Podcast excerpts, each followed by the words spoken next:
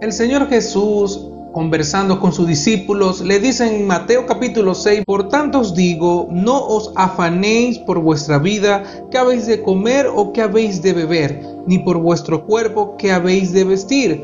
No es la vida más que el alimento y el cuerpo más que el vestido. Y en este pasaje vemos el asombroso cuidado de Dios en su creación.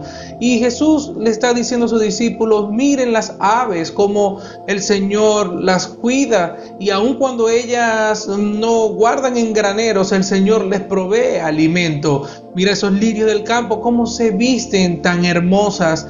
Y es Dios quien decide darles ese vestido. Y el Jesús dice, no valen ustedes mucho más que estos.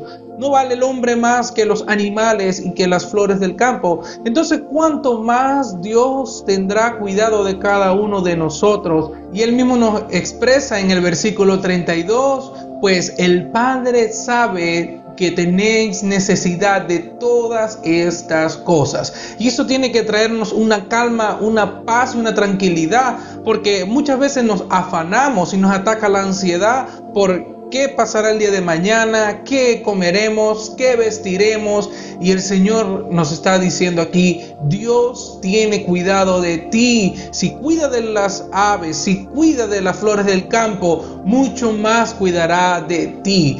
Porque Él sabe de qué cosas tenemos necesidades. Él sabe lo que yo necesito y Él tendrá cuidado, obviamente, de cada uno de nosotros. Descansemos en el Señor, en su benevolencia, en su bondad, en su amor, porque si Él cuida las aves, si Él cuida la flor del campo, mucho más nos cuidará a cada uno de nosotros. Descansemos en Dios y aprendamos a derramar nuestras cargas en Él para que no nos ataque ni la ansiedad ni el afán.